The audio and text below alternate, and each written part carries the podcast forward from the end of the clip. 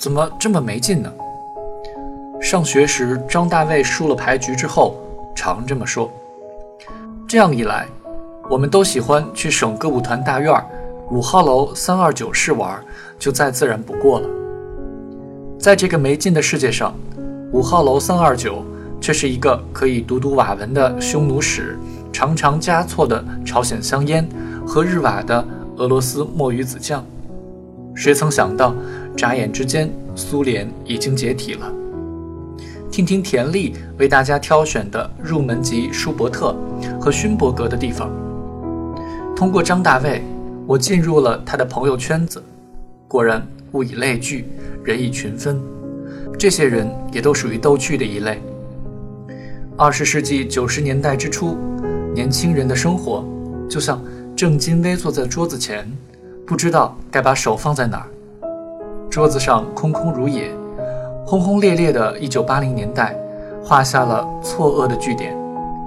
海子死了，星星画展已是沉寂。文艺热潮曾是诺亚大洪水一般的存在，如今缩回了自己的河床中去。政治动荡过了，中国在国际上面临困局，经济试图恢复活力，却步履维艰。如汽车在湿滑的泥地里陡然地吼叫着，只落得个泥点四溅。那是一个空白的时代。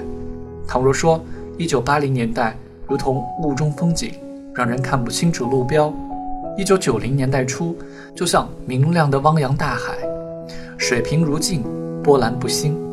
可憾的是无一丝翻影。直到我读大四之时。海面下才隐隐震动起来，那是邓小平南方谈话之后经济重新起飞的时期。证券市场一开，举国为之疯狂。校园里，《鹿港小镇》之类的老牌金曲立刻过气了，风气变了。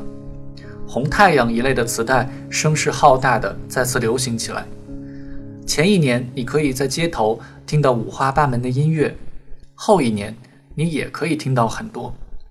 一九九三年夹在这两年中间，没有什么音乐，除了红太阳。这盒磁带就像除草剂，把其他音乐禾苗斩尽杀绝了。股票认购证的价钱则翻了无数倍。总之，这一年只有两种风景：这边是证券市场，那边是红太阳。倒爷、大妈、闲人。谨小慎微的干部，去准机会的各色人等，潮水般涌入股市，脑中兀自盘旋着“太阳最红，毛主席最亲”的旋律。在这样的时候，与瓦文和加措来往，无论如何也是赏心乐事。直到现在，我也不确定瓦文为什么住在那儿，似乎是因为他与院子里的其他人一样，隶属于省文化厅。那院子里。衣香鬓影，美女如云。女舞蹈演员们步态柔软，风姿绰约，颈间总是垂着大大的金色圆耳环，是他们这一行里永不过时的配饰。女歌手们即便是去水房打水，也会下意识般的来上一段哦哦依依。豪华轿车那时还没有开到他们的宿舍楼下来，不过也快了。新时代即将于羊皮鼓动起来。瓦文和加措都是二十七岁。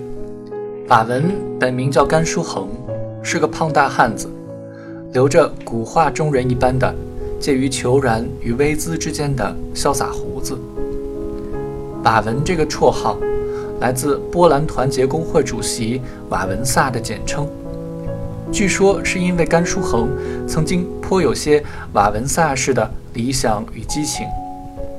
如今这个时候，他自然偃旗息鼓，乐得逍遥了。五号楼三二九是一间单身宿舍，不过八平方米大小，摆了两张双层床，住三个人，其中一个又不常在。瓦文和日瓦就各占一个下铺。宿舍墙上贴着瓦文的一幅字，其中一句是“于必须辽阔，同其流”，看着像赵孟俯，又像米芾。问了瓦文，原来是临摹的小米，米芾的儿子米友仁。这至少叫会写字吧？我想。屋子里还摆着各种小物件：青花瓷瓶、北九州时期样式的日本陶器、芝加哥餐馆里的印第安人头像烟灰缸、一只巨大龙虾的头等等。屋子虽小，却是一个温暖可亲的所在。日瓦是个高个儿，手长脚长，总是舒舒服服地瘫在两张双层床之间的化纤地毯上。他被叫做日瓦，是因为喜欢日瓦格医生，自称小说看过两遍，电影不容易反复看，也看了三回。瓦文在省博物馆工作。日瓦则是这几个人中唯一真正属于省歌舞团的职业编剧。我第一次去三二九，瓦文说到了这儿，访了咱的贼山，喝了咱的贼水，就必须守咱的贼规矩，说咱的贼黑话，起个咱的贼混号。又说瓦文和日瓦的绰号是他俩互相起的，如今要把这股风气推广开来。所谓黑话，除了他俩之外，别人说不来。比如瓦文渴了，就指使日瓦。阿扎破财，拿些冷茶吃。日瓦想抽烟，就对瓦文说：“何以解相思？唯有淡巴菇。”我插嘴问：“什么叫淡巴菇？”日瓦说：“过去中国人管烟草叫淡巴菇，是 tobacco 的直译。”说罢。从床头某处拈出一支淡巴菇，美滋美味地抽起来，鼻孔喷烟，状似獠牙野猪。瓦文说：“抽完这根儿，别鸡巴抽了啊。”